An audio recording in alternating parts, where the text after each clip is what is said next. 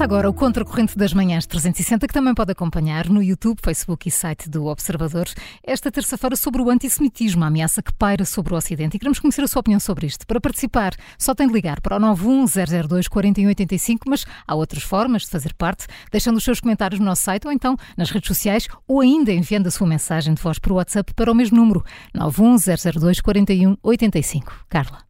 Macatescala é uma cidade de que poucos teríamos ouvido falar até domingo passado, altura em que a notícia de que um avião vindo de Israel ia aterrar no aeroporto foi suficiente para levar uma multidão em fúria a invadir a pista enquanto gritava slogans antissemitas.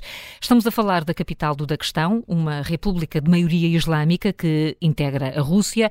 Putin já disse que a culpa era da Ucrânia, o que nem será uma novidade, mas seja lá como for, este incidente chama a atenção para outros que se têm multiplicado na Europa e nos Estados Unidos, onde é difícil distinguir o que são críticas ao Estado de Israel do que são manifestações anti-judaicas. Como tudo isto acontece na sequência de um 7 de outubro que nos faz lembrar massacres de outros tempos e que aos judeus recordaram os horrores do Holocausto, Queremos discutir eh, no contracorrente de hoje se nos devemos ou não preocupar com um regresso do antissemitismo. José Manuel, achas mesmo que há esse perigo? Acho que há esse perigo acho que há esse perigo, se bem que ele venha, mascarar, venha mascarado de outra, de outra coisa. Venha mascarado de outra coisa. Bem, aliás, se diga, nem creio, se, não tenho a certeza que esse ataque da questão, eh, não sei se consigo dizer o nome da capital, mas esse ataque no, no, no da questão é, é, talvez o mais significativo, porque há é, várias tensões aqui, uma tensão que tem sobretudo a ver com é, eu diria, movimentos islâmicos e, portanto, questão palestiniana muito no seu coração, e, e outra que tem a ver com uh, extremismos ocidentais, portanto, que tendem a aliar-se uh, ao extremismo islâmico. Mas já vou tentar explicar hum. isso mais detalhadamente. Antes, deixa-me só dar algumas referências por causa disto do, do antissemitismo, até porque uh, há aqui duas discussões. Uma é até que ponto é que, eh, quando criticamos Israel, estamos ou não a, cair, a incorrer em antissemitismo, por um lado, e por outro lado, até que ponto é que estas manifestações modernas são ainda heranças de coisas escolares que todos uhum. sabemos que, que, que existiram. Uh, eu, eu gostava de, ter, de dar uma, primeiro sublinhar que aquilo que estamos a falar e isso é que a mim me preocupa, não é apenas de críticas ao Estado de Israel ou de solidariedade com o povo palestiniano. Estamos a falar de algo que, é, que muitas vezes, uh, digamos, encavalitado nestas, numa discussão que em alguns aspectos pode existir, noutros é mais complicado, já lá vamos, uh, traz, traz de facto uma, não sei se complexos, se manifestações, se que são claramente anti-judaicas e antissemitas. Vou dar alguns exemplos, só para as pessoas terem ideia. Por exemplo, uh, o, o, o, foram atiradas foram atirados coquetéis Molotov uh, contra um centro judaico e uma sinagoga em Berlim. E uma escola também. E uma escola. Quer dizer, atirar coquetéis Molotov contra um, uma sinagoga e uma escola em Berlim Porquê? Quer dizer, o que é que isto tem a ver com uh, a defesa da causa palestiniana? Uh, o, o, há uma coisa, aliás, curiosa que é, dá-te ideia desta, desta dificuldade que às vezes tem a ver com isto. Há uma senhora chamada, vou ver se agora consigo dizer o nome dela, Ana Starosnevsky, acho que é assim que se diz, que é uh, chefe dos estudantes judaicos da Alemanha, portanto, da Associação dos Estudantes Judaicos da Alemanha, e que diz que, como este nome na Alemanha tem ressonância judaica, ela diz que quando chamam Uber não, não usa este nome. Porque há muitos motoristas de Uber, tal como lá como cá, que são uh, originários de países do Médio Oriente ou de países islâmicos, muçulmanos, países muçulmanos. Portanto, e diz que ela tem 27 anos e diz que nunca teve tanto medo. Portanto, e isso começou agora? E começou Com, agora, depois do, muito, do, ataque do Hamas. Começou sobretudo agora. Sim. Portanto, uh, e, e, e, até porque por exemplo, o Reino Unido. No Reino Unido temos muitas situações em que houve, uh, por exemplo, já acho que uma vez falei disso, quer dizer, uma, um bairro onde havia pessoas que puseram fotografias dos, dos, de crianças que tinham sido raptadas e alguém foi vandalizá-las com bigodes de Hitler. Portanto, não é propriamente uma, digamos, não é uma manifestação contra o Netanyahu, isto, acho eu. Quer dizer, não é isso. Aquilo que se passou em Nova Iorque. Nova Iorque, nisto faz um bocado de impressão, porque Nova Iorque, nós temos sempre a ideia de que nos Estados Unidos há liberdade, é um país com uma enorme variedade de gente de todo o mundo. Sobretudo Nova Iorque. Nova Iorque uma Babel, quer dizer, uma vez lembro-me de estar com um amigo meu e dizer, já, aliás, é ele que dizia, é fascinante uma pessoa encostar-se a uma esquina em Nova Iorque e ver as pessoas passar. Porque vê-se passar o mundo inteiro. Sim. A gente está ali a passar o mundo inteiro é e é verdade, não é? Ora bem, há um centro judaico em Nova Iorque onde, logo a seguir ao, ao 7 de outubro, portanto, nem sequer foi agora nos últimos dias, portanto, ainda não estávamos na fase da guerra em Gaza, houve miúdos judaicos que se tiveram que fechar porque aquilo foi invadido por uh, pessoas que os perseguiam. Uh, na, numa universidade que fica no estado de Nova York, que é Cornwall, que é uma universidade famosa, há um centro, um centro judaico, mas sobretudo há um restaurante que serve comida kosher. E, e a faculdade, a universidade, preparava-se para fechar esse centro. Repara, as pessoas, os judeus religiosos, não podem comer outra coisa. Portanto, se não tiverem. E ainda por cima, aquilo não é, não é Nova Iorque, é lá para cima, é Ítaca, que é no, na parte de cima do estado de Nova Iorque, um sítio relativamente isolado, onde não há restaurantes em todas as esquinas. Portanto, quem não tiver aquela, aquela cantina kosher, fica de repente sem, sem maneira de se alimentar. E, e a primeira reação era: vamos uh, uh, vamos fechar isto. Já inverteram a, posição. Houve uma outra, este fim de semana em, em Brooklyn. Brooklyn é uma, um bairro grande, Nova York, quer dizer, quando digo bairro, Brooklyn vivem lá 2,9, quase 3 milhões de pessoas, não é? Portanto, é uma coisa grande mesmo. É o maior bairro de Nova York. Só que não fica em Manhattan, fica em frente a Manhattan, há a, tal, a famosa ponte que a gente vê muito nos filmes. Ora bem, é um dos bairros onde há mais, onde há uma variedade grande de comunidades judaicas. Sendo que uma delas, aliás, nós vemos muito quando estamos a Nova Iorque, são aqueles das trancinhas. Sim. Pronto. São muito evidentes, andam vestidos de forma religiosa, têm vestidos de preto, camisas brancas e tal. Uh, foi marcada uma manifestação para o pé do sítio onde eles, onde eles vivem, para o pé da sua comunidade. Uh, e a primeira reação da comunidade foi um apelo a que ninguém saia de casa no sábado. Repara que o sábado é o dia, é o dia de descanso. Portanto, depois houve gente a dizer, não pode ser isso, a gente tem que reagir, não, não pode fazer como no Holocausto em que nos tentámos esconder.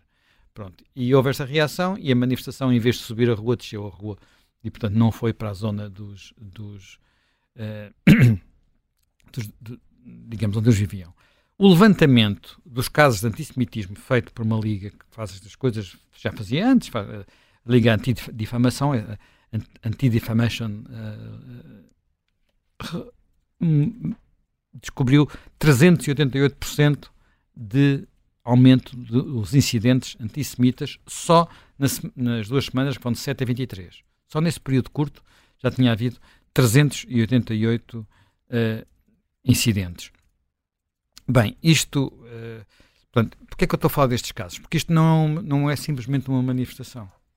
Não uma manifestação pró-Palestina. Se bem que nessas manifestações também há, há pormenores muito perturbantes. Por exemplo, logo no dia 8 de outubro, portanto, no, dia a seguir, em Nova Iorque, houve uma manifestação em frente ao consulado de Israel, onde houve uh, oradores que não eram palestinianos, pelo menos não tinham cara disso, quer dizer, eu só vi as imagens e os vídeos, eram talvez daquelas Black Lives Matter, uma coisa desse género, a dizer: vocês viram uh, o que se passou com aquela festa. Eles estavam ali, pareciam todos contentes, agora já não estão. Estamos a falar do, daquele festival que foi, quando aconteceu o que aconteceu, houve 200 mortos. 230 mortos. Portanto, uh, foi festejado. Portanto, não estamos a falar apenas de dizer, de ir contra os excessos, estamos a, a, festejos de coisas que são bárbaras. Pronto. Por isso, eu acho que temos que perceber um pouco, ou tentar perceber um pouco, esta, porque é que isto acontece? Porque é que, porque é que pessoas que uh, fazem, são capazes todos os dias de fazer manifestações pelas minorias sexuais ou de género, como preferidos, uh, pelos direitos das mulheres, por essas coisas todas, estão agora na rua a defender movimentos, porque de facto isto é uma defesa desses movimentos, que são dos mais reacionários que nós possamos imaginar à face da Terra, não é? Portanto, onde se eles fossem para lá viver, seriam uh, mortos. Quer dizer, não era preso, era mortos. Mortos. Sabemos o que acontece no Irão, não é? Por exemplo. Mas isto é pior, em muitos aspectos pior. Ora bem, recuando um pouco no tempo, e só perceber porque a gente está a falar de antissemitismo, uh, uh, historicamente o que é que é o antissemitismo? Há muita discussão sobre isso. Porque há quem vá, há quem encontre os primeiros, os, as primeiras, os primeiros sinais de antissemitismo uh, nos primeiros séculos de, de, de, da nossa era, portanto já depois de Cristo, e no Egito, em Alexandria em particular, onde haviam. Portanto, tudo isto se passa depois da conquista, da, da guerra dos judeus, não é? Portanto, a guerra, quando os romanos ocupam uh, a Palestina, na altura a Judeia e a Samaria, que era mais como era conhecido, uh, e uh, em, em 70 na nossa era há a destruição do segundo templo. Portanto, que hoje só resta aquele muro onde eles vão, vão, vão rezar. Isto é feito pelos romanos, Uh, é uma guerra muito conhecida, muito discutida, porque até tem uma crónica feita pelo Iosepos, que conta esta guerra, portanto ficou bem registada. E a partir daí há, quer dizer, houve claramente um êxodo, porque eles, essa guerra foi aquela guerra em que, em Massada, aquela, aquela povoação que fica por cima do Mar Morto, suicidaram todos para não serem. Todos os que restavam uh, suicidaram. Eu já estive em Massada. Hum é um sítio impressionante, que a gente não imagina sequer como é que os romanos conseguiram assaltar aquilo, porque aquilo é mais que um castelo de, de águias. Bem, o que os romanos fizeram para lá chegar é, é, quase inacreditável, e depois pensar que eles se atiraram daquelas, daqueles montes abaixo para não ficar nas mãos dos romanos ainda, ainda é mais inacreditável. E faz parte da mitologia uh, judaica, que é, uh, antes do Holocausto era não repetir Massada, agora é não repetir Massada e o Holocausto. Pronto.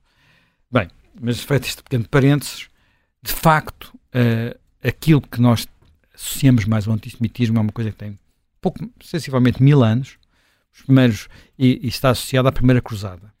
Portanto, a Primeira Cruzada, uh, que não era contra os judeus, era contra os muçulmanos, mas ao atravessar a Europa houve vários massacres de judeus e violências e progromos. Portanto, e na altura, portanto, estamos a falar uh, final do século X, não, sim, final do século X, não, final do século XI, perdão, final do século XI, nós estamos no século XXI, uh, 1096, por aí, uh, e depois, quando nós vemos o que acontece a seguir em vários países europeus, verificamos que pouco tempo depois começam as expulsões. Uh, um dos mais países a expulsar os judeus não foi, a gente fala muito da Península Ibérica e da Inquisição. O primeiro país a expulsar os judeus foi, foi a Inglaterra. Depois veio a França depois a Alemanha. Só depois é que veio Espanha e a seguir Portugal. É uma coisa que não, muitas vezes não se tem ideia, mas dá um sinal do que é que era já o tempo desse tempo. Um dos documentos que muitas vezes é, é celebrado, e eu acho que por boas razões, que é a Magna Carta, que é de 1215. Hum. Quem lê a Magna Carta toda encontra a certa altura expressões que são, não tenho, não tenho dúvidas, são antissemitas.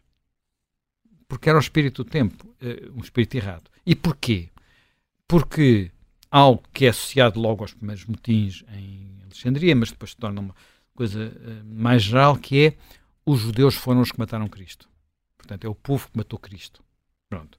E que é uma coisa que acompanha cristandade um pouco por todo lado. E depois, e a própria, eu diria, não sei se até certo ponto foi quase doutrina oficial da Igreja, enfim, talvez nunca tenha sido escrito nos livros desta forma, e na doutrina desta forma, mas era de facto aquilo que era pregado. Sendo que havia um outro fator que em muitas regiões, isto variava um pouco de região para região, não foi assim em todo lado, mas por exemplo aconteceu muito no leste, na, Europa de leste, que é, uh, havia muitas profissões que os judeus estavam vedados. Uh, por exemplo, na Alemanha não podiam possuir uh, terra, portanto não podiam ser agricultores. O que faz com que muitos deles venham a refugiar-se uh, em atividades de comércio e dentro do comércio a emprestar dinheiro. Porque o empréstimo de dinheiro, não sendo formalmente proibido, quer pelo Corão, quer pela nossa, pelo Novo Evangelho, portanto, pela Bíblia cristã, uh, era desaconselhado. E, portanto, foi uma área em que eles, muitas comunidades judaicas, se especializaram. E isto tem, naturalmente, aquele problema que é quem empresta dinheiro cria dívidas, quem tem que pagar dívidas não gosta de as pagar. Acho que não precisa. Acho que nós em Portugal não, temos bem noção não disso. Não precisas explicar muito. acho que não precisa explicar muito. E, portanto, esta, estes dois fatores fizeram com que houvesse sempre problemas, violências, pogroms em muitas alturas variadas e em muitos sítios variados da Europa, sendo que, uh, por exemplo, uma das zonas onde, houve, onde ocorreram alguns mais violentos foi na atual Ucrânia e uh, desencadeados por cossacos, num, num quadro em que havia uma guerra, chamemos assim, de libertação nacional, porque a Ucrânia estava sob domínio dos polacos e dos lituanos. Portanto, enfim, também outro tema, estamos a falar, olha, mais ou menos da altura em que nós também nos libertámos de Espanha, portanto, século XVII. A, a, tudo o que é Rússia, no, no, no, final do Império, portanto, final do século XIX, princípio do século XX, houve progromos, portanto, progromos eram massacres indiscriminados, portanto, matar as pessoas todas de uma aldeia de judeus, não é? E houve, portanto, havia um, um antissemitismo muito enraizado, sendo que aquilo que vai ser, e aí é daí que vem um daqueles famosos mitos, mitos, teorias da conspiração, antiga, fake news antiga, secular, que é o, já, o protocolo dos sábios de Sião, que eu já te falei aqui muitas vezes, mas devo dizer que não, não tinha ideia, agora quando estava a, ler coisas por causa deste programa, não tinha ideia que os protocolos dos sábios de Sião foi transformado em séries televisivas nos países árabes. Há uma série televisiva cujo guião é uma teoria da conspiração transformada em história e que passou recentemente, portanto, nos últimos anos, em vários países árabes. Portanto, foi uma espécie de telenovela, não sei exatamente o que é que é, porque não consegui depois descobrir no YouTube, Sim. digamos assim. Uh, bem, e mesmo que conseguisse descobrir, não conseguia entender, não é? Portanto, este, esta base antissemita tem muitas manifestações diferentes, quer dizer, porque se há os pogroms na Rússia, há o caso da Efrus em, em França, e depois há muita coisa que se passa em Berlim, em Viena, nessas cidades todas, e que uh, alimentam o, pronto, aquilo que podia ser o nazismo e, e, e, o Holocausto. Sendo que aqui temos muitas vezes de ter noção de que isto não era apenas uma coisa nazi, infelizmente. Por exemplo, quando nós estudamos, quando nós vemos o que se passou na Polónia, na Polónia era onde existia uma das maiores comunidades judaicas. Uh, houve massacre, eh, portanto, destruição de, de, dos judeus da Polónia é obra, sobretudo, dos nazis, mas de vez em quando havia ali umas aldeias que matavam a aldeia do lado à boleia desta, deste movimento, digamos assim. Os polacos não gostam muito que se fale disto, mas isto existe, existiu. E eu gosto, tenho imenso respeito pelo povo polaco e pela Polónia, mas nós, como tudo na vida, nós também não, não devemos omitir as partes menos boas da nossa, do nosso passado. Ora bem.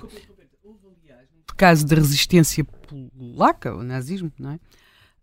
Um, há uma altura que há uns grupos, umas coisas muito incipientes, e, e no fim há pelo menos um dos membros de um desses grupos, que era judeu, e que foi morto já na fase da libertação, exatamente por ser judeu. Quer dizer, portanto. Sim, sim. Uh... Quer dizer, há um livro, um livro que tá, por acaso está editado em português, chamado Vizinhos, do Ian Gross, uh, que é um livro que conta a história de três aldeias, sendo que uma delas, uma protegeu os judeus e a outra matou-os. Duas aldeias polacas, sim. sem interferência dos, sem interferência dos, uh, dos alemães. Ora bem, uh, e, e, isto também, durante muito tempo, foi um, por exemplo, foi uma coisa estranha, porque foi usado de muitas formas. É evidente que da maior parte, durante grande parte do século XX, uh, eh, na Europa, sobretudo da primeira metade do século XX, o antissemitismo era uma coisa de extrema-direita. Portanto, muito evidente no caso de Dreyfus, muito evidente, sobretudo, quando, uh, quando há a vitória do comunismo na Rússia e há a ideia de que uh, os bolcheviques são judeus. Pronto, era uma, uma conversa que havia, que havia por aí. Agora, quando nós vamos ver exatamente o que se passou na Rússia, é muito curioso, porque é assim, de facto, havia judeus no topo de, de, de, dos 25 dirigentes do Partido Bolchevique, do Partido Lenin, 5 eram judeus, o que é uma porcentagem superior à porcentagem da população. Estamos a falar 25%, 20%. Mas, quando foi o assalto ao Palácio de Inverno, há uma cena muito curiosa, que é, o primeiro-ministro da altura, aquele que foi derrubado, era o Kerensky. Quando o Kerensky foge do Palácio de Inverno, encontra uma pichagem, não é? Uma pintura, numa parede, de, das pessoas que estavam a assaltar o Palácio de Inverno. Portanto, aquele, o assalto não foi, não foi bem aquele efabulado no filme Outubro do Eisenstein. Ah, diz que para filmar o Outubro do Eisenstein morreram mais pessoas do que no verdadeiro assalto ao Palácio de Inverno. Portanto, aquilo foi mais uma, tipo, bater à porta e entrar, a gente está aqui, vão-se embora. E o Kerensky fugiu e encontrou uma pichagem que dizia o seguinte: Fora com o judeu Kerensky, viva um governo de Trotsky. Ora bem, Kerensky não era judeu e Trotsky era. No entanto, aquela, aquela multidão de soldados e marinheiros e, e operários que estava a saudar aquilo também tinha, apesar de fazer a Revolução Bolchevique, também tinha um fundo uhum. antissemita, sendo que na própria história da, da, da, da União Soviética isso no princípio é combatido, claramente, por Lenin, designadamente, mas depois é regressa com Stalin, no, sobretudo no final do, Stalin, do tempo do, do Stalin, regressa, há um famoso processo que é o processo das batas brancas, em que ele está a preparar-se para matar os médicos todos porque acha que estão a matá-lo, portanto isto já é no fim da vida dele, e, na, e, na, e nas purgas no leste da Europa, designadamente na Checoslováquia, há uma coisa chamada processo Slansky, em que dos 13 condenados, uh, eh, 10 eram judeus. Portanto, há aqui uma carga no, também de novo no, no, e depois isto voltou a tem sempre vai e vem, tem, tem, tem diferentes momentos. Ora bem, o, o, o, o, o antijudaísmo nazi uh, que é aquele que nós muitas temos mais facilidade em identificar, uh, tinha, uma, tinha uma componente racial que em muitos aspectos é quase surpreendente. Porque o que é que é a raça? Quer dizer, quem conhece judeus vê que, que, é difícil, aquilo não é uma raça. Raça não existe, não é? Sim. Mas no sentido mesmo que a gente dava à raça aqui há, uns, aqui há umas décadas atrás, Portanto, pele mais escura, pele mais clara, olhos assim, olhos assado, cabelos assim, cabelos assado. Os judeus têm tudo. Sim, etnicamente não etnicamente há nada que os não nada, distinga ou não, que os caracterize quer dizer, eh, de uma forma. Eh, digamos, no, no, seu faces, na sua morfologia, não há nada Nem o nariz? Nem o nariz? Nem o nariz, é? nem, nem, o famoso nariz de que, que, que, a mitologia dizia que era um identificador. Há, há um filme, aliás, engraçadíssimo, que é o 25 Hora, com o, como é que ele se chama? António Quinn, em que vão medir o, o, nariz do António Quinn, que eu não faço ideia se era judeu ou não. Uh, Acho que era grego. o quê? Acho que tinha origem grega. Não. Ele era de origem grega. Era, Ai, era de origem grega, mas enfim havia uma comunidade judaica grande na, na, na Grécia, não é? Portanto, ora bem, uh, nós agora vamos para o Médio Oriente e vamos tentar chegar agora à atualidade, já me estou aqui a estender um bocadinho. Nós chegamos agora ao Médio Oriente e uh, este conflito e tu aqui há uns, há uns, há uns tempos, já nestes, um destes programas, perguntaste, mas porquê que há estes alinhamentos? E eu dei-te um bocado a resposta que é um bocado o alinhamento União Soviética-Estados Unidos e um prolongamento disso. Mas de facto é um bocadinho mais complicado, porque não é completamente isso. Não é completamente isso, isso não explica tudo. E tentando perceber melhor porque é que há isto, eh, no fundo, isto é uma, uma tradução uh, daquela, daquela, daquela forma, uh, enfim, por facilidade de definição vou-lhe chamar woke, mas é mais complexo que isto, uh, de ver o um mundo onde nós basicamente dividimos o mundo em oprimidos e opressores. Portanto, uh, que às vezes vale tudo, não é? Porque numa divisão temos de um lado os opressores homens, do outro lado os oprimidos mulheres, mas quando chegamos aos transgêneros passam a ser as mulheres as, oprimidas, as opressoras e os oprimidos, portanto, depois isto baralha-se baralha tudo. Mas que é uma forma muito. É um manicaísmo que, se nós pensarmos bem, sempre acompanhou a história da humanidade. Portanto, era um manicaísmo. Os bons eram os que tinham a religião certa ou a religião errada. Os bons eram os que tinham a raça certa ou a raça errada. Os bons eram os que eram proletários e os maus eram os que eram burgueses. Portanto, em vários. Em muita. Quer dizer, quando nós não temos uma, uma interpretação da convivência dos homens que eu diria liberal, em que aceitamos a diferença e valorizamos a diferença e valorizamos a diversidade, a tendência é para dividir o mundo em bons e maus e, a, e essa, a, a, forma como o dividimos é que vai evoluindo. Portanto, e nós procuramos sempre encontrar uma interpretação que nos ponha de consciência tranquila do lado dos bons. Ora, estar do lado dos oprimidos deixa-nos de consciência tranquila, mesmo se nós formos sofisticados e professores universitários, como acontece com muita, com muita frequência. Uhum. O que implica olhar para, uh, para os israelitas, portanto, para Israel e para os israelitas, como um Estado colonial. O que não é uma boa definição. Não, de maneira nenhuma uma boa definição. Uma coisa é um Estado que tem uh, territórios ocupados, outra coisa é um, uma, um Estado que é uma colónia de uma potência uh, estrangeira, como de facto a Palestina foi, e se quisermos, foi durante o tempo dos otomanos, Império Otomano, e depois durante o tempo do mandato britânico. Mas a partir do momento que há a proposta de divisão da Palestina, isso não é verdade. Eu não vou entrar aqui em muitos detalhes, quem quiser.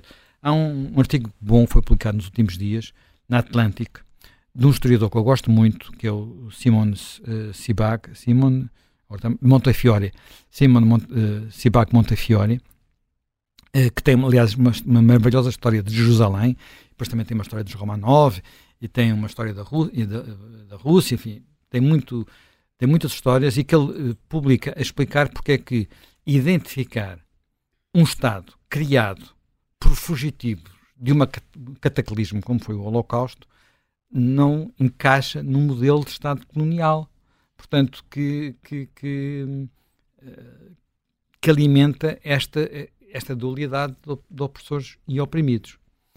E, portanto, independentemente disso, mesmo nós podendo pensar, como eu penso, que os colonatos, da forma que assumiram, estão erradíssimos, que o governo Netanyahu tem feito tudo para, para impedir uma solução pacífica, a passar daí para achar que tudo se legitimiza, legitima perdão, em nome de, dos freedom fighters, dos, dos, lutadores pela liberdade, quando esses lutadores pela liberdade, entre aspas, uh, atuam como de forma uh, não, não é que não é apenas uh, terrorista, é, é, é, da forma da forma como atuam. Quer dizer, eu sei que no tempo do mandato britânico houve terrorismo promovido por judeus. Mas, mas apesar de tudo, era um, o maior atentado de todos, que foi o do hotel King David, em Jerusalém, onde morreram dezenas ou mesmo centenas de pessoas, já não sei, explodiram o hotel. O hotel está lá hoje e é preciso ver o que é que é aquele hotel a explodir. Uh, aquilo era o, o sítio onde estava, o manda, uh, onde, onde estava o governo britânico. Era naquele hotel. É evidente que morreram muitos inocentes mas tinha um, obje um objetivo, não era apenas matar toda a gente num programa, novamente. É uma coisa diferente. Quer dizer, se nós achamos que tudo é igual, eu não estou a defender o atentado ao, ao King David. Agora, há pessoas que acham que o, que o 7 de outubro se justifica por causa do King David. Isso é quando não, não, não faz sentido.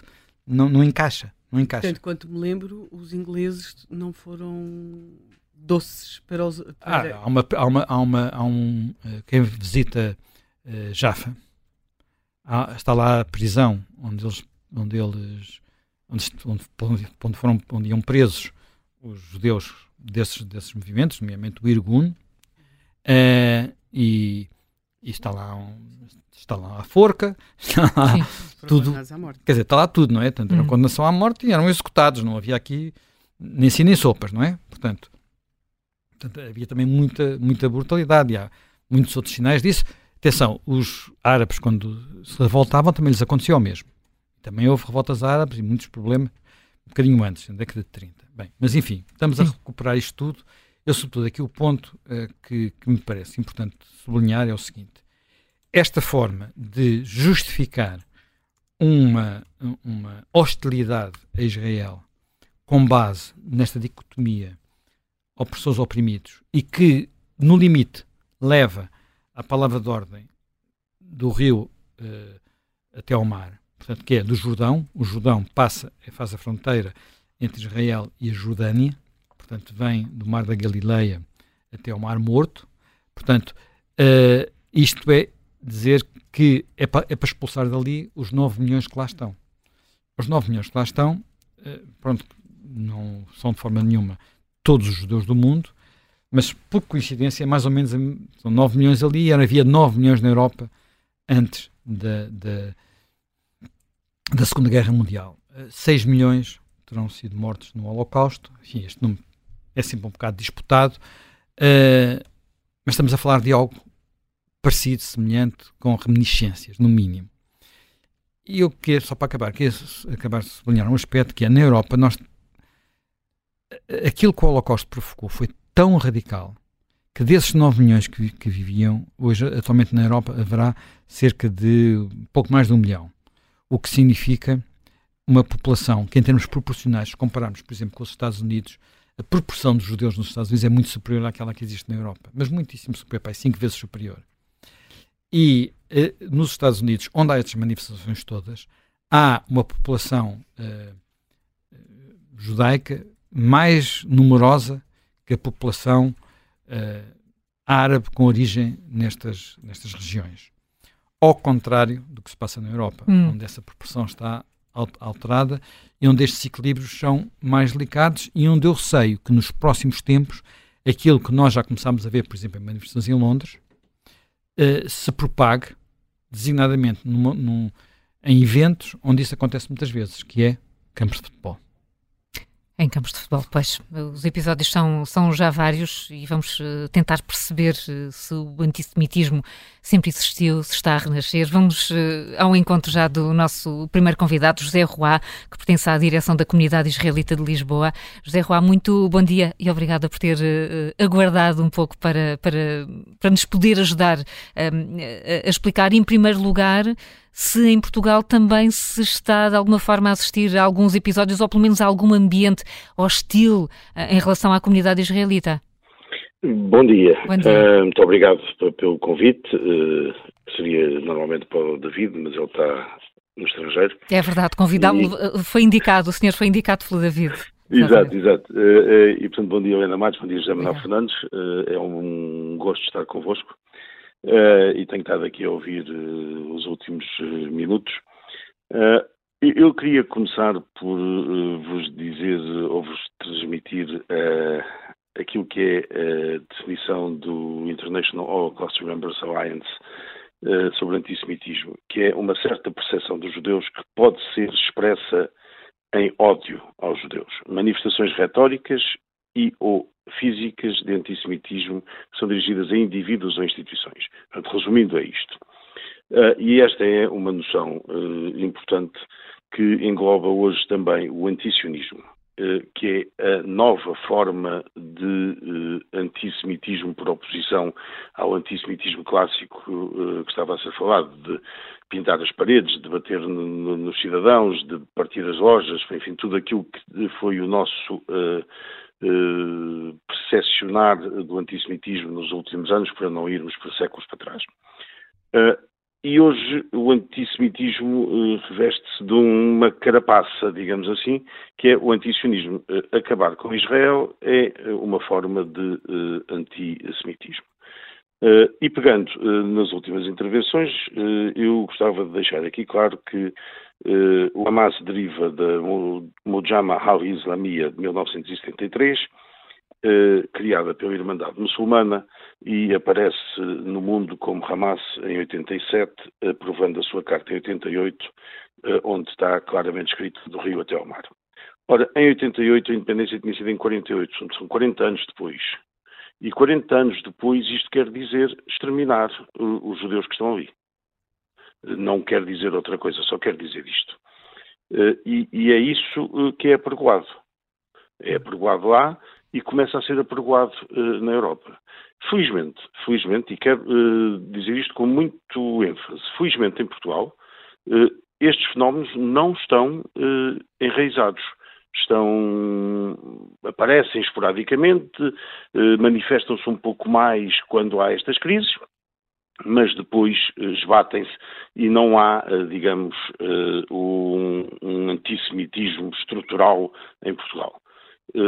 O que não é verdade na Europa.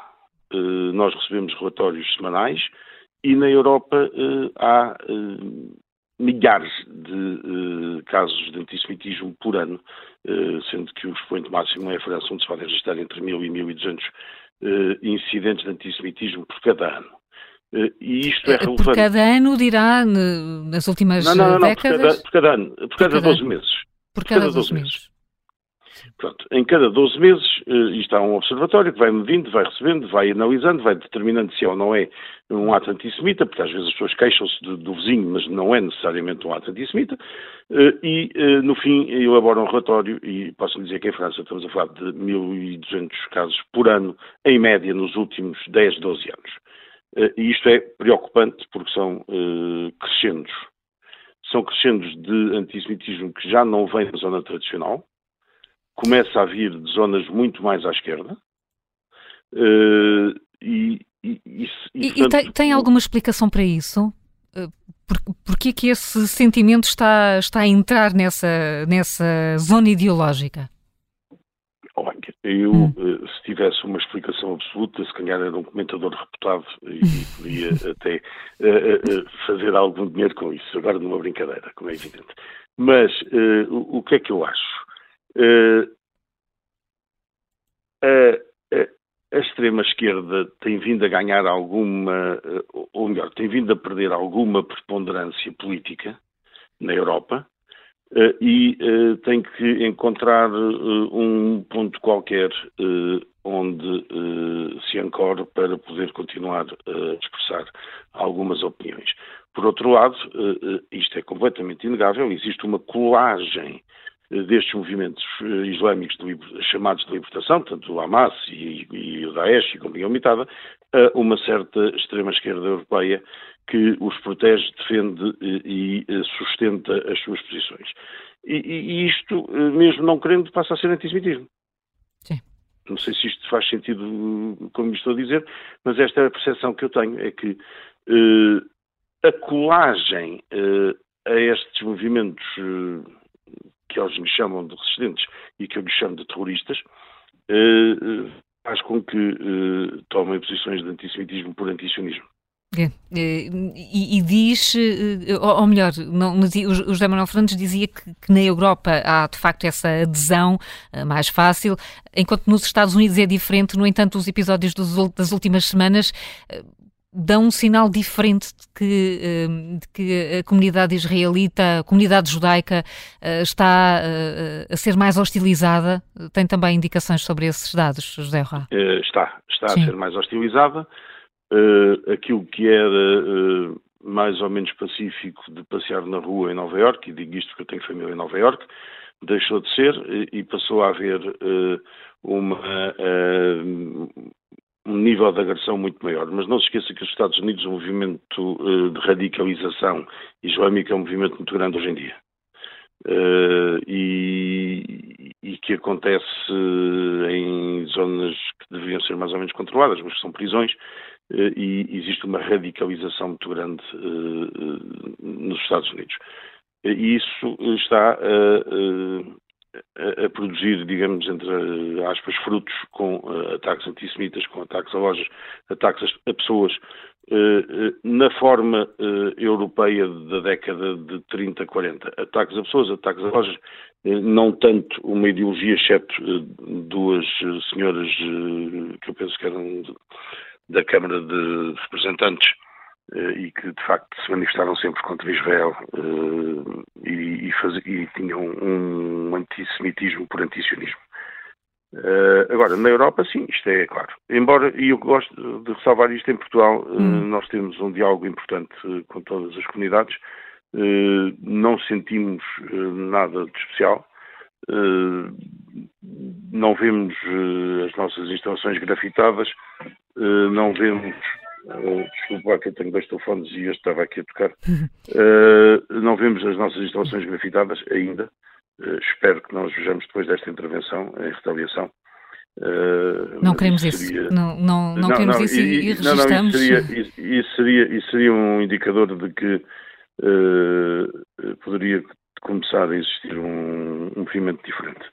Uh, não, queremos, não queremos mesmo isso e, enfim, falou aqui da década de 30 do século passado, não queremos isso. José Roá, muito obrigada por eh, ter uh, estado e encontrado aqui tempo para estar connosco no Contracorrente. Muito obrigado, muito, muito obrigado a vocês e, e bom, bom trabalho. Muito obrigada. E, e para vocês também. Muito obrigado. Muito obrigada, José Roá, da Direção obrigado. da Comunidade Israelita de Lisboa. Estamos a olhar para este fenómeno do antissemitismo e Helena Matos, eh, olhando para este ressurgimento do antissemitismo, pergunto se o encontras, isto parece que, é, que a história se repete mesmo? É isso que está a aparecer? Olha, eu quando estava a ver, quando vi a primeira vez as imagens do que aconteceu naquele aeroporto, cujo nome eu não vou dizer onde é que fica, porque vocês já disseram tão bem. Dizemos uma vez e ficou e resolvido. Vocês disseram tão bem da questão. Já, da questão, aquele aeroporto, da questão. Eu, eu não sou uma pessoa que sinta habitualmente medo. Não, não é uma coisa que, quer dizer, tenho medo, tenho medo de muitas coisas, mas vivo num ambiente relativamente seguro. Não, não, não, e tive medo, tive medo. Ou seja, pensei, uh, se visse aquelas pessoas, eu acho que tinha muito medo. Uh, não é. Eu geralmente, quando vejo manifestações, sou sempre aquelas pessoas que acho que, que não me vai acontecer nada, não é? Que se. Uh, pronto, que, que vou conseguir, ou explicar, ou qualquer coisa. E de repente, ao ver aquela multidão a correr, eh, experimentei, hum. Eh, eh, experimentei medo, porque imagina, qualquer um de nós tem um bocadinho cara de judeu, não é? Uh, naquele aeroporto. Pronto, não é? Uh, qualquer um de nós em Portugal, não é? Uh, portanto, e, e realmente deve ter sido aquilo que ao longo dos séculos aquelas pessoas viram os judeus, não é? Quando chegavam uh, e corriam atrás deles. Portanto, foi, foi, foi como de repente estares a ver com, num ambiente do século XX, XXI, uh, e com pessoas vestidas há século XXI, aquilo que se deve ter visto em muitos países, daquilo que é agora o leste europeu, uh, quando, quando começava mais uma perseguição. Uh, em relação ao antissemitismo que nós temos hoje na Europa, Uh, e foi aqui referido, por exemplo, a contabilidade em França de mil, mais de mil casos por ano. Sim, quem segue a imprensa francesa, sim, eu diria que sim. O que é curioso é como quando nós vemos aqueles filmes uh, sobre a máfia nos Estados Unidos, em que as autoridades recusavam acreditar que existia a máfia e queriam sempre acreditar e, e que, era, pronto, que eram atos de criminalidade comum muito violentos, mas que eram atos de criminalidade e que não havia uma organização uhum. subjacente àquilo. Um, há uns anos foi assassinada em, em França uma senhora, uh, e, e, conhecendo o que é violência em Paris, um, podia não ser nada de muito especial. Ela foi, a violência cotidiana, ela foi mais ou menos atirada da varanda da sua casa. Pronto. Uh, mas há, logo quando se vê o apelido dela, uh, Alimi, uh, começa a pensar-se que se calhar poderia haver outra coisa.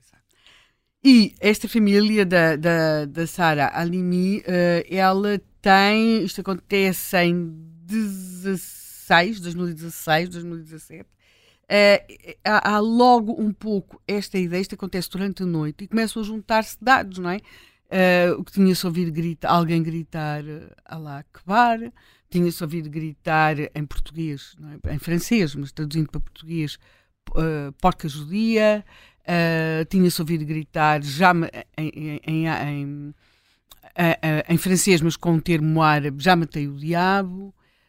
Um, e a polícia vai sempre tratar isto durante algum tempo, uh, e também se tinha ouvido recitar versículos do Corão, mas vai sempre tratar, vai tratar isto durante algum tempo, sempre uh, como um, um caso de, de, de, violência de cotidiano, até que, pronto, vai, vai mais tarde ter de aceitar e, e, reconhecer que se tinha estado diante de um caso de antissemitismo que tinha acabado uh, num, num, num, assassínio.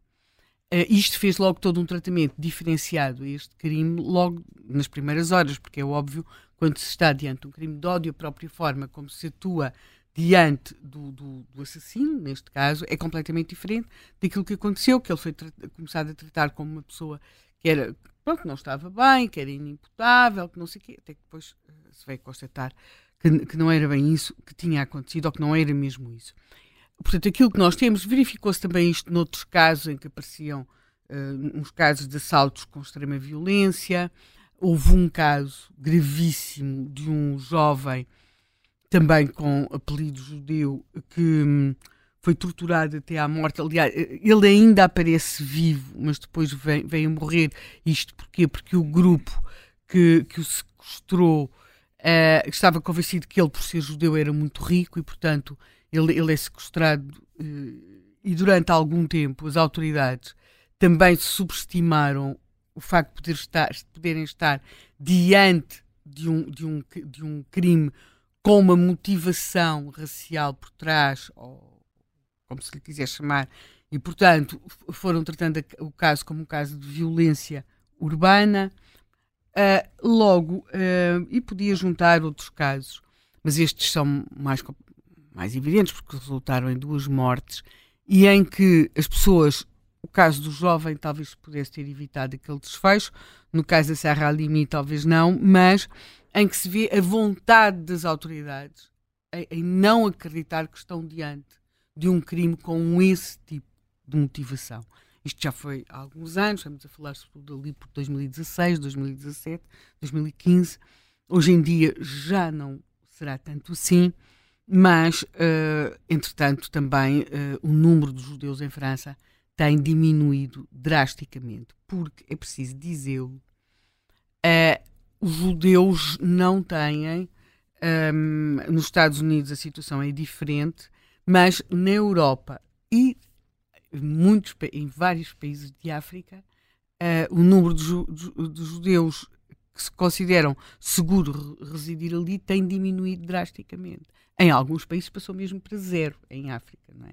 Uh, mas uh, em, em, França tem diminuído muito esse número porque as pessoas consideram que não existe segurança. Ou seja, e o pior do que não existir segurança é que as autoridades não querem conf confrontar-se com o facto de existir antissemitismo. Sim, existe. Uh, eu, em relação a uma coisa que o Zé Manuel aqui referiu, de onde é que terá vindo, porque é que se terá acentuado, o facto de os judeus, por razões de não poderem possuir propriedade, muitas vezes, e por terem pronto, por saberem ler, acabarem por terem um gosto também por algum tipo de, de atividades que implicavam cálculo, acabarem a fazer uma série de. desempenharem uma série de funções na área dos, dos trabalhadores das, cortes, das diversas cortes, sobretudo na área da coleta dos impostos.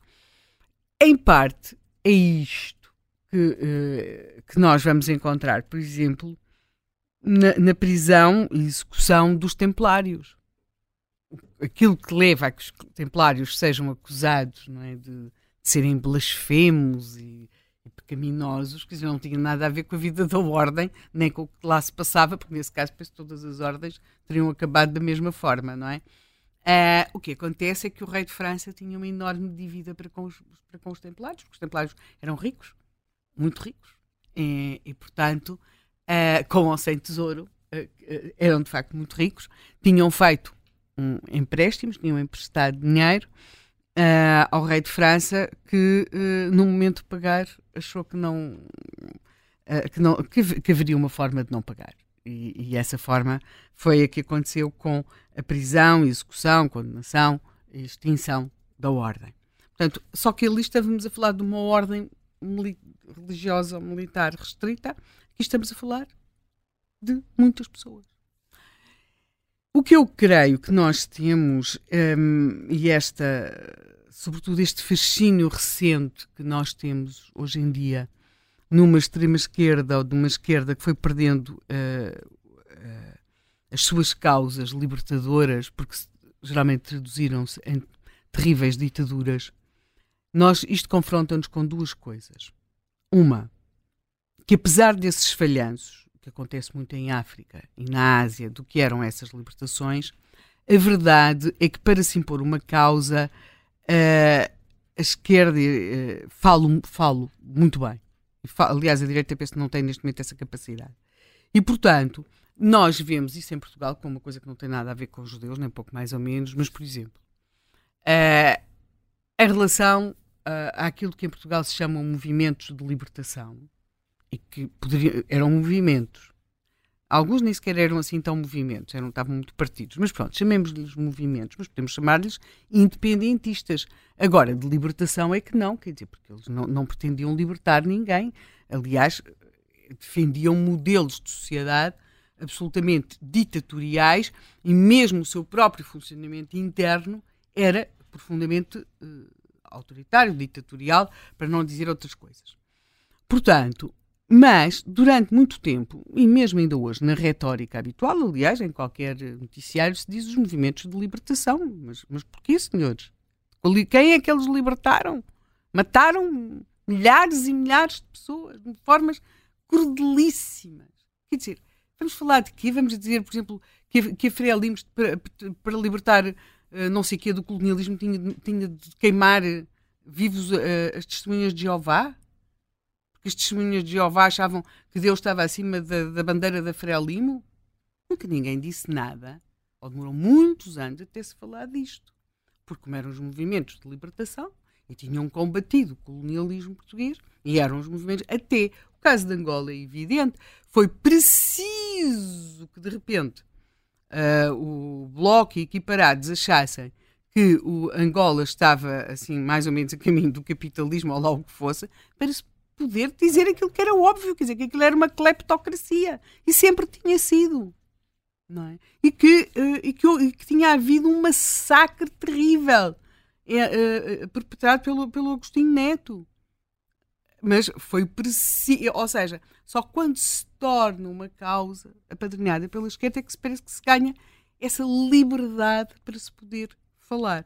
Por razões várias, eu penso que aqui em relação uh, o conflito temos neste momento, o, caso de Israel, acaba por, com aqueles fantasmas do passado, por se colar aqui muito bem a este imaginário de causas uh, que vão, que vão, que vão escasseando para o cotidiano, ou seja, nós neste momento temos causas de ajuste de contas no passado, andamos aqui às voltas com o que fizemos no século XVI, no século XVII, a pedir desculpas por aquilo que aconteceu no século XIV.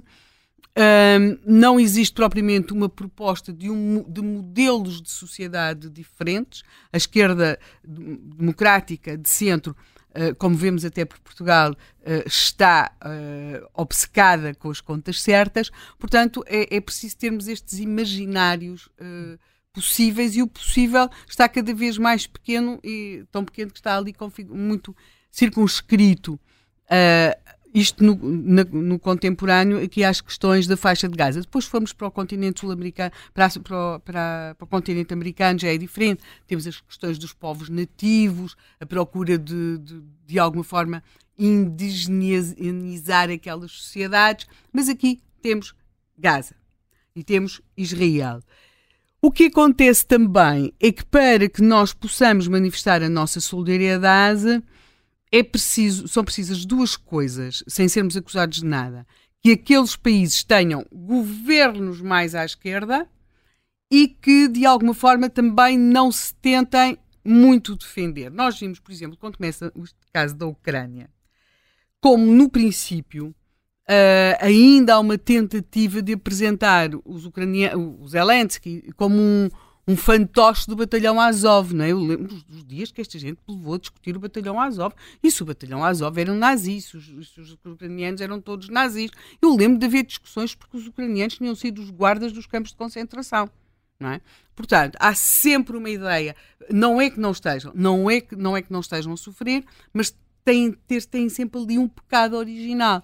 Em relação, depois, o Zelensky é um extraordinário comunicador, sabemos como é que o fez, uh, conseguiu impor-se e, e, portanto, e o próprio facto dos ucranianos não terem umas forças armadas que lhes permitissem naquele momento responder, de alguma forma, uh, aquele homem com aquelas 4, 5 pessoas a comunicar num telemóvel durante a noite, a dizer que estava ali, que não fugia, acaba por se conseguir impor. Nada disso acontece com o governo de Israel, não só porque tem umas Forças Armadas, porque tem um primeiro-ministro em situações de grande fragilidade, politicamente à direita, e ele mesmo é uma personalidade com, eu acho que uh, com uma retórica tão fanfarrona quanto uh, depois fraca a sua na, na, prática a defender Israel. E acho que se tem mesmo de investigar como é que tudo aquilo foi possível, porque acho que não, não, não é aceitável. Possível foi, mas não é aceitável. E se quisermos, chegamos aqui a um, um, a um, a um momento que eu acho que é crucial nisto, que é quando aconteceram os atentados uh, do 11 de setembro e que nos são apresentados quase durante algum tempo como um.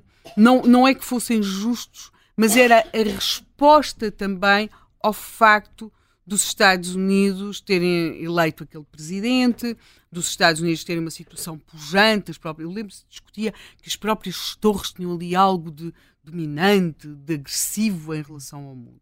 Portanto, uh, o que se exige sempre a, a, a, a, vítimas com este perfil é que de facto se comportem como os judeus se comportaram no Holocausto.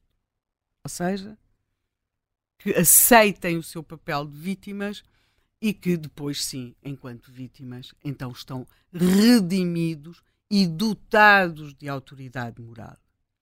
Ora, uh, não é isso a que estes, estes povos, neste caso o povo de Israel, aspira, e na minha opinião muito bem, e portanto, como não, não está disponível para ocupar o papel de vítima exemplar, se nós transpusermos isto para coisas do cotidiano, era um pouco aquilo que aconteceu durante imenso tempo com as mulheres, não é? As mulheres batiam-lhes. É?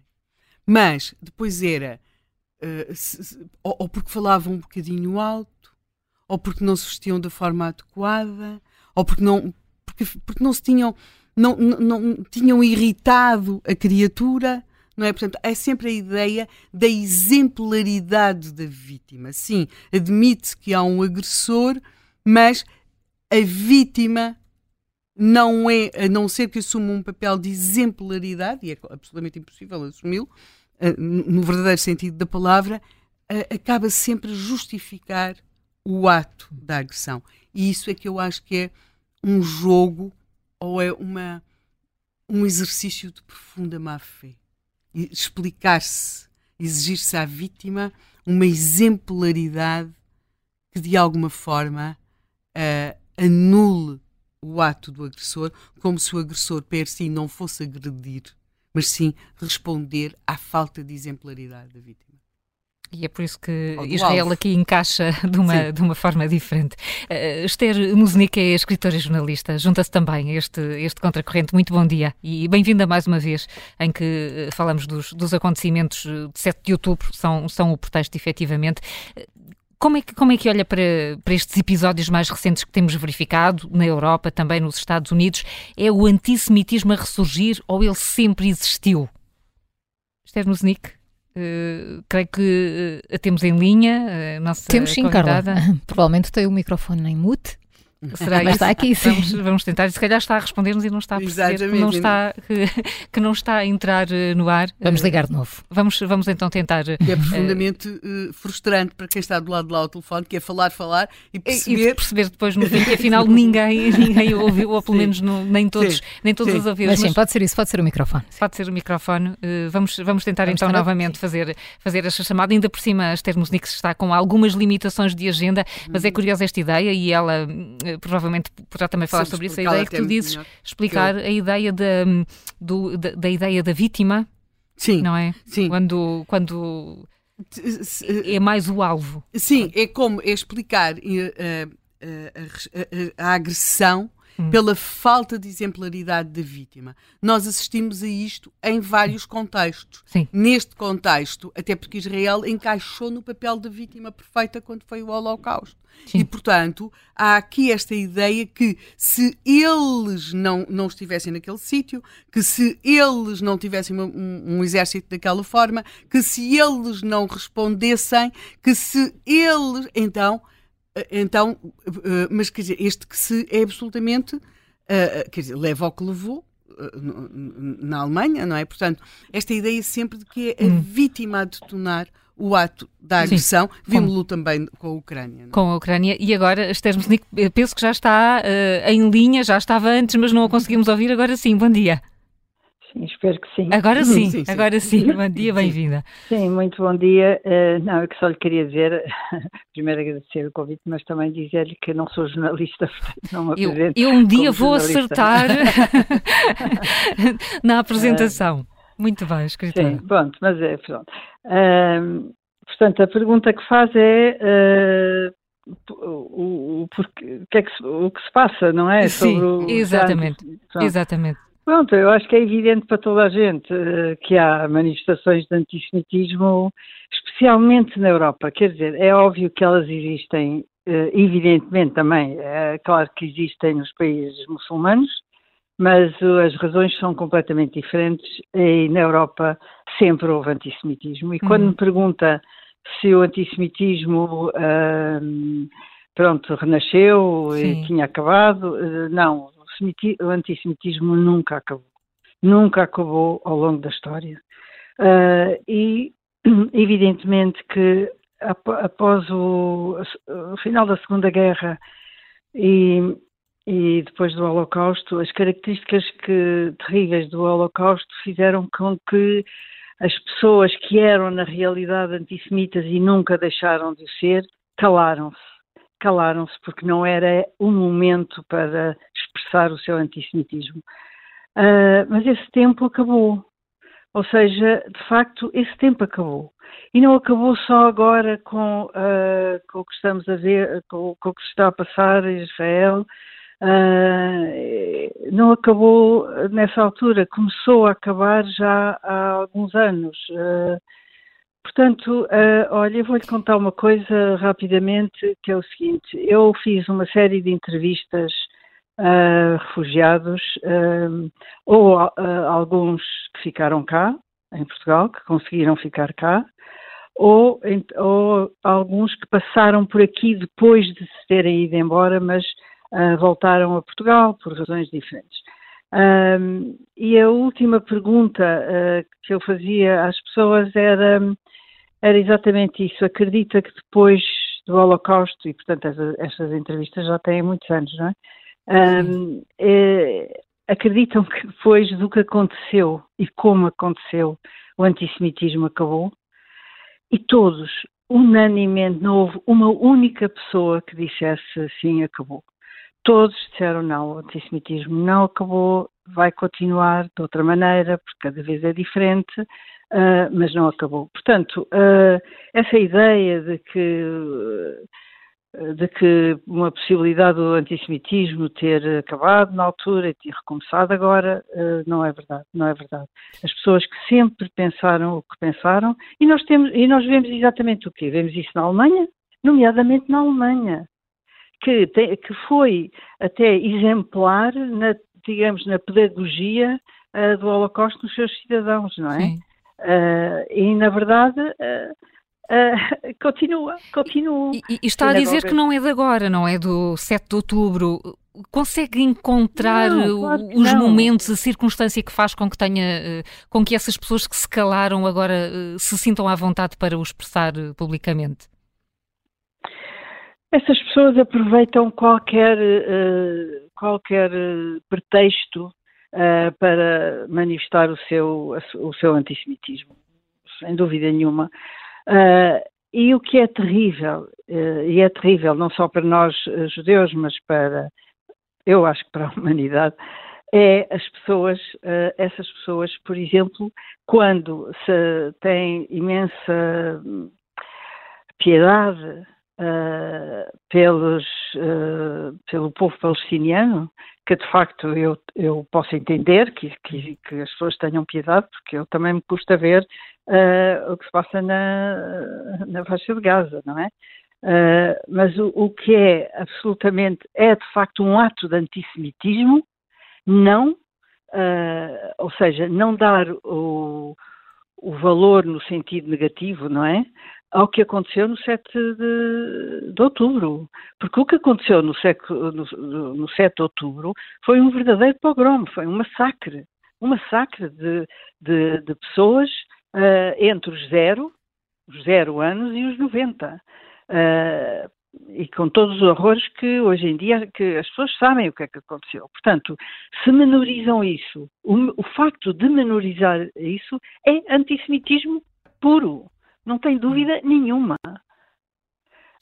E uh, eu também me, uh, em relação a Israel, digo com toda a clareza, uh, é, é, evidente que o antisionismo é uma forma de antissemitismo, porque nós temos, porque é que essas pessoas que se a cada momento criticam Israel, manifestam o seu ódio a Israel, porque é que essas pessoas não se pronunciam sobre o Irão, o Afeganistão, ou se pronunciam simplesmente sim, porque pronto, coisas que uh, por causa das mulheres, tudo bem, e isso é importantíssimo, mas não se pronunciam contra o, país em si, não se, não se pronunciam contra o Irão, não se pronunciam contra o Afeganistão, o Iémen, o Sudão, sei lá, uh, uh, onde, onde há violências tremendas.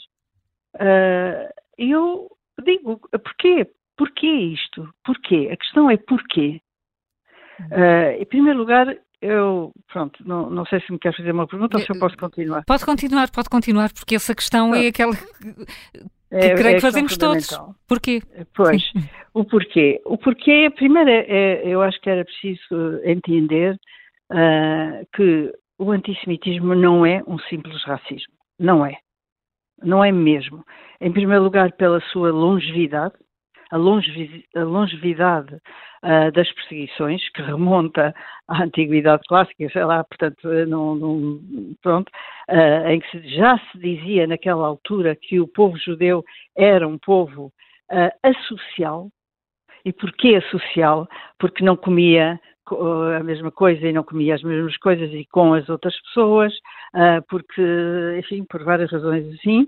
Portanto, é, o antissemitismo é, em primeiro lugar, é, diferente pela sua longevidade, a longevidade das suas perseguições, pela violência dessas perseguições, pela radicalidade com que essas perseguições foram feitas sempre ao longo da história.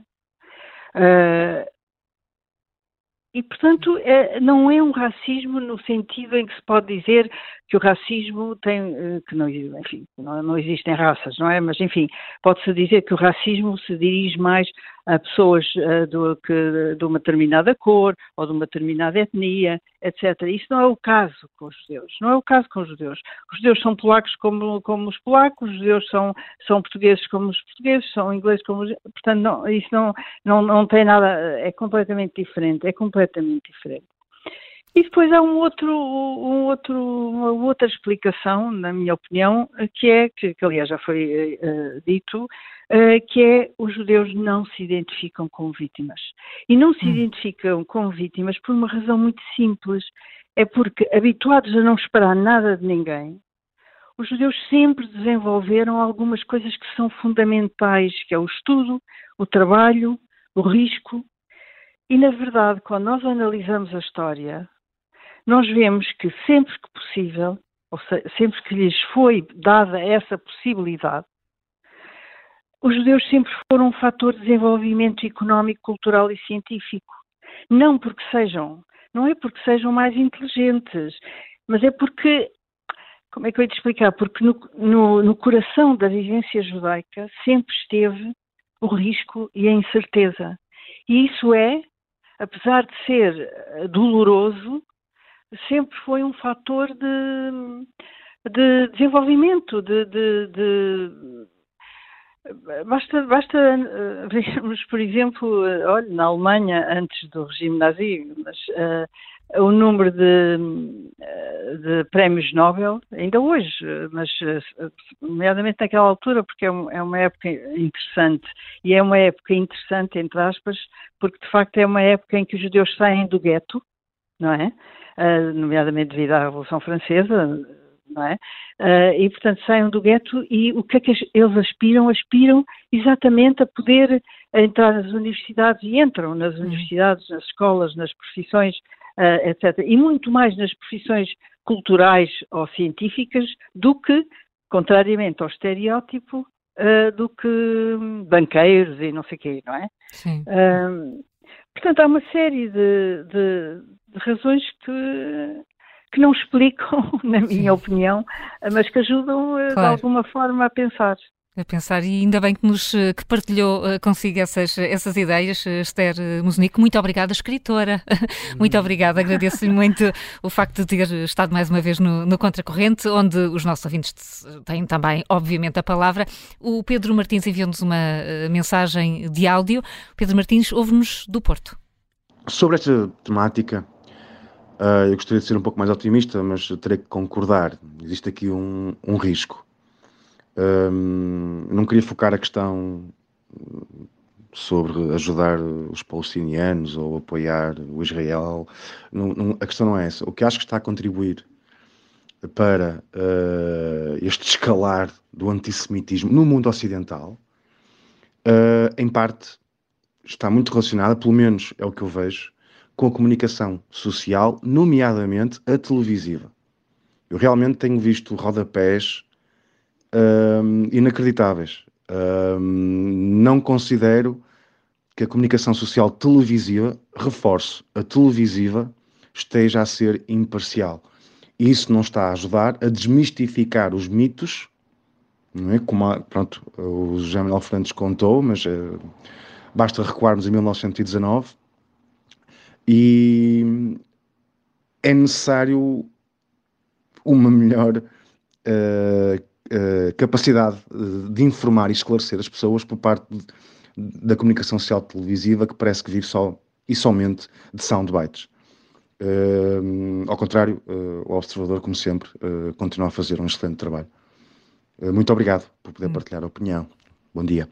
E é com opiniões que, de facto, ganhamos todos com isto, com as opiniões dos nossos ouvintes. O Mário Clara está no Reino Unido e também nos enviou essa mensagem gravada.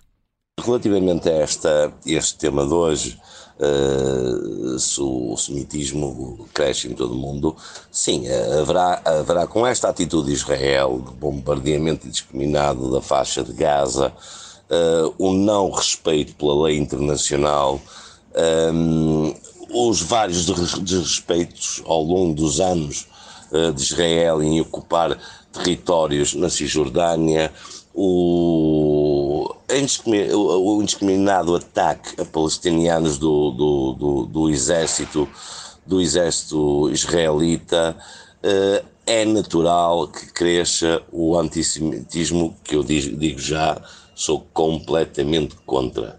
Uh, mas não se pode também cair na armadilha que qualquer crítica a Israel, qualquer apontar de dedo a Israel pelos erros uh, cometidos, pelas, pelas violações cometidas, não se pode tratar ninguém por causa dessa atitude como antissemita. Eu conheço muitos judeus amigos meus que criticam veementemente esta atitude de Israel ao longo dos anos e esta agora neste ataque completamente desproporcionado à faixa de, de, de Gaza. São esses também antissemitas?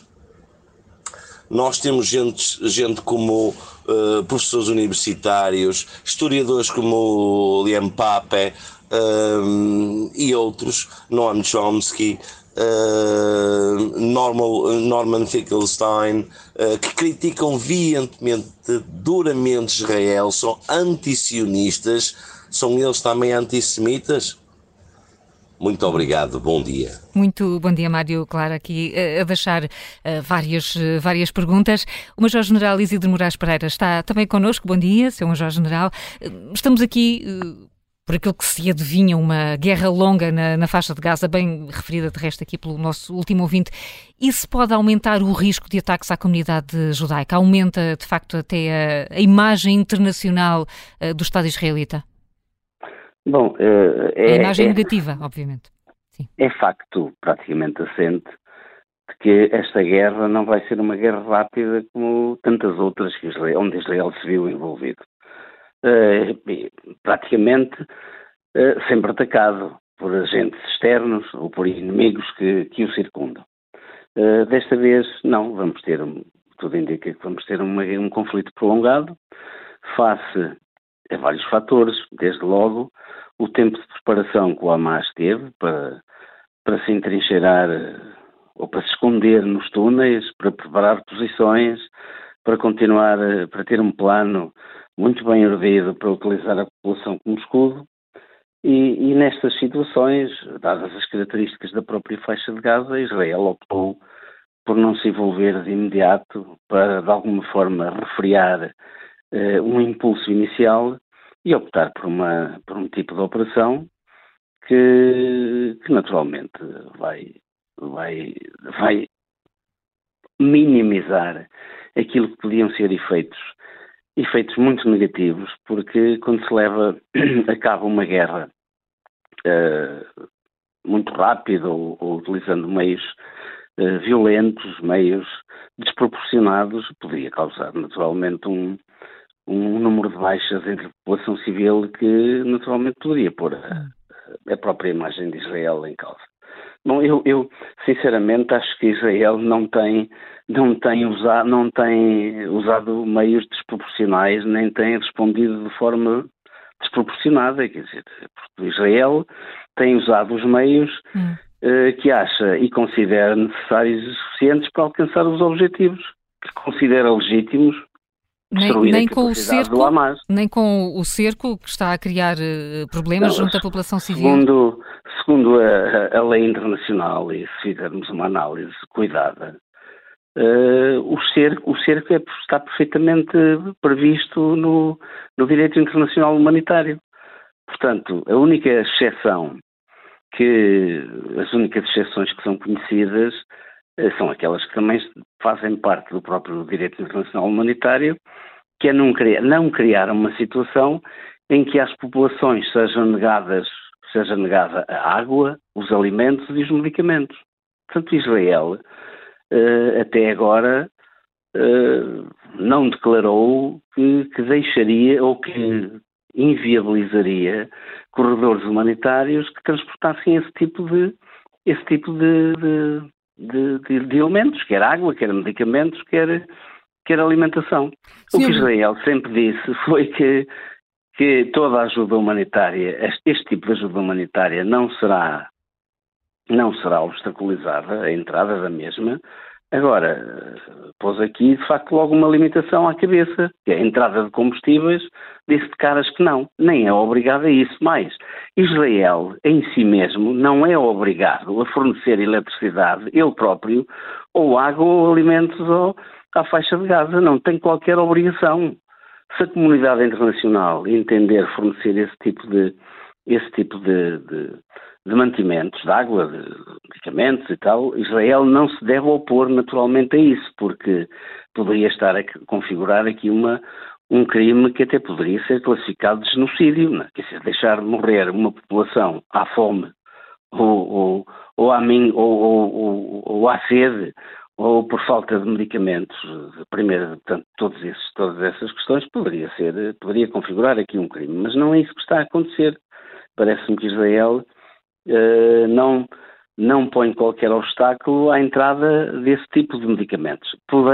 Poderemos eventualmente dizer, bom, mas uh, o ritmo é que, esses, que esse tipo de, de abastecimentos estão a entrar em Israel não é o mais adequado. Bom, não é o mais adequado porque naturalmente quando todo e qualquer uh, caminhão que atravessa a fronteira sul com o Egito tem que ser inspecionado, aliás, como nós vimos uh, na Ucrânia, quando a Rússia e, a, e, e, as Nações Unidas, e a Ucrânia e as Nações Unidas e a Turquia chegaram a acordo para o escoamento dos grãos, todos e qualquer navio era inspecionado antes de, de zarpar do porto em direção ao seu destino.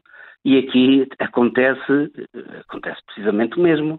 Este tipo de, de caminhões têm que ser inspecionados porque pode vir dentro da sua carga, podem vir, eh, podem vir novas, novas armas, podem vir novos apoios uh, ao Hamas. Portanto, é isso que Israel está a tentar evitar. Senhor Major General, bom dia. Daqui Helena Matos, uma pergunta que, que me tem acudido até em alguns dos debates em que tenho participado por causa deste tema e que é o seguinte. Critica-se muito a forma como Israel está a fazer esta intervenção na faixa de Gaza. Certo. Mas até agora, e admitindo que eu não, não sei nada de intervenções militares, e por isso a minha pergunta é muito básica. Como é que se poderia fazer esta intervenção militar sem de, de, outra forma?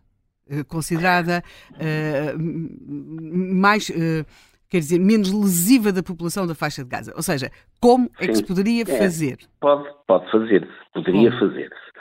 Poderia fazer-se pela utilização intensiva de forças de operações especiais, de forças de contra-guerrilha e de boots on the ground. Utilizar intensivamente militares uh, no terreno, uh, realizando operações de cerco, realizando operações de limpeza de áreas. Bom, só que isso só que isso teria custos inaceitáveis para as forças israelitas, porque as forças de infantaria, uh, levando a cabo operações de limpeza dentro de um território que foi, que foi organizado, em que tem uma quantidade substancial de terroristas, calcula-se que 40 mil, que se prepararam para uma ação decisiva de Israel. Israel acabou por não cair no logro, acabou por não ir, não se empenhar decisivamente uh, uhum. num, impulso, num impulso imediato sobre a faixa de Gaza, para evitar precisamente uma quantidade absurda de, de baixas que iria ter. Quer dizer, quer dizer, possível é, possível é, só que era uma guerra tremenda de desgaste. E, naturalmente, que Israel pretende destruir o Hamas, mas pretende, também pretende preservar os seus militares, porque os seus militares têm que ser preservados porque o Israel não tem apenas o Hamas como inimigo. Aliás, e nós sabemos que, esta, que todo este planeamento não incluiu apenas o Hamas. O Hamas foi o chamariz. A, ação do dia 7 de outubro foi precisamente a, uma ação para causar em Israel uma reação imediata de atacar a faixa de Gaza e colocar todo o seu potencial em cima da faixa de Gaza, desguarnecendo a fronteira norte com o Líbano, onde o Hezbollah é uma, constitui uma força muito mais poderosa que o próprio Hamas, como nós sabemos. O, o Hezbollah é praticamente um exército regular, com todo tipo de vetores, desde armas antiaéreas até armas anticarro, até mísseis de longo alcance, e não apenas foguetes e tem, e tem uma e tem um, um, potencial humano muito superior ao Hamas. Depois temos temos a Jihad Islâmica, temos os grupos os grupos no, na, na, Síria, temos o, os movimentos anti-Israel já a crescerem cada vez mais na Cisjordânia, até temos os Houthis do Iémen a lançarem drones e, e mísseis sobre Israel, felizmente interceptados por navios norte-americanos uh, estacionados no Mar Vermelho, quer dizer, porque senão já reparou o anel de fogo que se está a criar à volta de, à volta de Israel. Portanto, a resposta é muito simples. Ser possível seria levar a cabo operações de contra-guerrilha, levadas a efeito fundamentalmente por tropa apiada, procurando não destruir o edificado, procurando fazer operações de, de limpeza, ir à procura dos terroristas. Agora, ir à procura dos terroristas no seu território, nas suas posições preparadas, internar-se nos túneis, bom, quer dizer, eu, eu, o que vaticinaria é que Israel iria ter um, um, elevadíssimo número de baixas e nada garantia que Israel pudesse ganhar essa guerra. Até as operações logísticas de apoio a esse tipo de, for de forças eram muito difíceis de executar. Agora, possível é, Agora, a que preço? Explicou-nos, exatamente, explicou-nos a que preço isso seria possível. Mas, mas já, General Isidro Moraes Pereira, muito obrigada por ter vindo. Um bom dia para si também. Nada, ora essa, muito bom dia. Helena, estamos já na, nas notas uh, finais. Como é que saímos daqui? Bem, uh, nós não saímos, nós temos estado sempre aqui, mais ou menos aqui, não é? pois temos, é talvez temos. um dos assuntos, quem teve uh, o caso, eu, uma altura em que escrevia bastante num blog e, e era evidente que este era o assunto que valia sempre mais mensagens e talvez mesmo a única vez em que com uh, verbaliza, verbalização, não, escrita, não é? De ameaças de, de caráter físico, hum. não é? Uh, portanto, é sem dúvida um assunto divisivo. O que, uh, o que talvez não se, pelo menos eu talvez não esperasse ver, de, depois do ataque do 7 de outubro, depois de termos tido a questão da Ucrânia, depois de vermos como uh, houve até aquela, aquele número da, do, do hospital, com aquele número de mortes a ser desmentido no imediato, eu não esperaria ver, por exemplo, todos os dias coisas como morreram 3.757 crianças, diz o Ministério da Saúde do Hamas. Quer dizer, uh, mas que números são estes? De onde é que vêm? Eu acho que as reportagens feitas em Israel estão muito bem feitas, porque dão conta também das vozes críticas, das oposições, das pessoas que, que estão contra o, o, governo de Israel, das famílias dos reféns, das famílias. Portanto, há, estão, também temos a transmissão do, daquelas sessões, do, do, daqueles momentos em que fala o porta-voz uh, das Forças Armadas de Israel. Portanto, é uma, uma, uma informação diversa e plural, como deve ser sempre. Quando se passa para aquilo que é informação sobre o que está a acontecer em Gaza o que está a acontecer com os palestinianos, entramos num monobloco. Claro, não há oposição, não há, mas quer dizer, tem de se ter um mínimo distanciamento quando se transmitem aquelas informações. É como se, de repente, quando estava na, na, na guerra, da, quando está a tratar da Ucrânia, nós só dessemos a informação que o Putin dá, e com os números de mortos, e com as vítimas, e com tudo isso. Portanto, temos de perceber.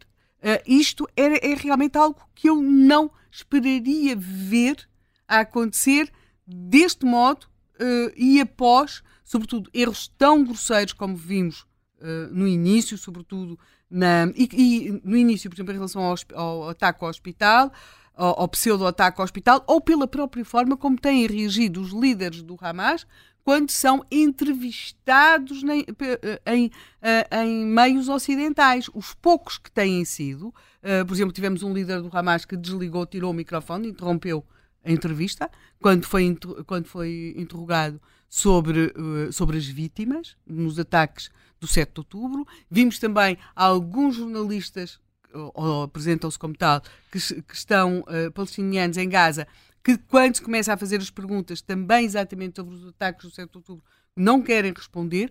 Portanto, uh, o que eu não esperaria, eu esperaria o antissemitismo, esperaria ver aqueles grupos do costume, onde até faz parte realmente o Chomsky, ele, tem, ele tem, tem estado sempre em tudo do fazer uma pequena nota. O Chomsky considera que não concorda com as políticas do Hamas e do Hezbollah, mas acha que são melhores que as dos Estados Unidos ele e de também, Israel. Ele também achava que o arquipélago de Gulag era melhor que, que, o, que o arquipélago de sangue segundo ele, os Estados Unidos tinham construído. Portanto, o Chomsky, além de nos ter moído a cabeça com, com aquela das árvores lá para, para explicar a, a, linguagem. Sim, mas isso é contigo, eu, essa parte não, nunca estudei, eu não sou linguista. É uma versão de tortura também. Portanto, há, há uma. Há aqui uma, ele pretendeu sempre desconstruir tudo. E, e, e, logo, aquilo que temos é este grupo de pessoas, sim, esperar-se-ia. O que eu talvez não esperasse era ver novamente esta espécie de uma de uma imprensa que uh, faz bem o seu trabalho no mundo ocidental, mas que quando chega ali à faixa de Gaza parece que sofre de um extraordinário fascínio perante aqueles homens de cara tapada, aqueles lenços. Não sei se é o exercício testostrónico ou o que é que se passa, mas acho que há ali uma espécie de fascínio perante tudo aquilo, como se fosse assim o último, Sim. a última das lutas. E que parece estar a crescer na Europa. Uh, sim, porque, ah, quer dizer, vamos lá ver. Há, há, às vezes uma transposição para, aquela, para aquele território uh, da ideia de que a luta em torno da ideia do fim da história, portanto, enquanto fim da história, quer dizer, muitas pessoas não, às vezes não, não, desconhecem o que é que é a tese do fim da história. Basicamente, a tese do fim da história eh, há uma, uma, uma durante décadas, até à queda da, da, União Soviética, a ideia de que havia uma, um sentido na história que levaria irremediavelmente ao comunismo. E que isso estava demonstrado cientificamente. Portanto, não havia, era ciência, não era, não era, não era opinião, era ciência. científico. Era, era o e materialismo dialético e o materialismo histórico. E aquilo que eh, na altura se disse, não, isto não, não é esse o fim da história, e se porventura existir algum fim da história, uh, são estes, esta é a democracia liberal, portanto, uh, as sociedades abertas. Infelizmente, as sociedades abertas uh, manifestaram-se, não é porque têm, defeitos, porque são abertas, mas menos apelativas em alguns aspectos, precisamente porque não Sim. entregam logo que às vezes as pessoas julgam, julgam querer. Muitas vezes não é isso que querem. E, portanto, esta ideia de que é possível constantemente ressuscitar a história senti neste sentido materialista, não abandonou muito, muito, muitos setores de, de, intelectuais que querem interpretar o mundo de uma forma muito rígida e acham que isso tem que ser assim, da mesma forma que nós interpretamos a lei da gravidade ou outras leis de, desse género, também tem que haver uma lei para a história. E não existe uma lei para a história. E, e tento encontrar nestes conflitos essa, essa, esse novo sentido histórico. Uh, é a única interpretação que eu encontro, até porque enfim, conheço estes mecanismos de pensamento uh, por dentro, para algumas destas visões que são capazes de justificar o injustificável em nome de algo que acreditam ser um bem maior. Esse bem maior pode ser o paraíso, para, de acordo com outras, com, enfim, todo, nós também já, já padecemos desse mal, não é? Portanto, ou pode ser uma, o paraíso na Terra, uhum. sob outra forma qual, qualquer diferente, entre opressores e oprimidos. Agora, que isto acaba por eh, vitimar uh, muito, tanto um povo que não tem que não tem culpa de transferirem para ele certas uh, certas ideias, independente, e que isto vai muito para além, como aliás eu julgo que nisso uh, os nossos convidados que são judeus, quer o José Roá, quer Esther Musnik, uh, deram sinal claro de que, independentemente do que eles pensam deste ou daquele governo israelita, há uma pressão sobre a sua comunidade que não desapareceu. Sim, e foram aqui relatados muitos episódios. Já não temos mais tempo no Contracorrente de hoje. Amanhã é feriado, portanto voltamos na quinta. Bom feriado, bom dia a todos os santos, ou bom Halloween, Helena, depende. Sem Helena, sem Helena. Sem Helena, pois é. Então, Mas é só quinta. Fica convidado.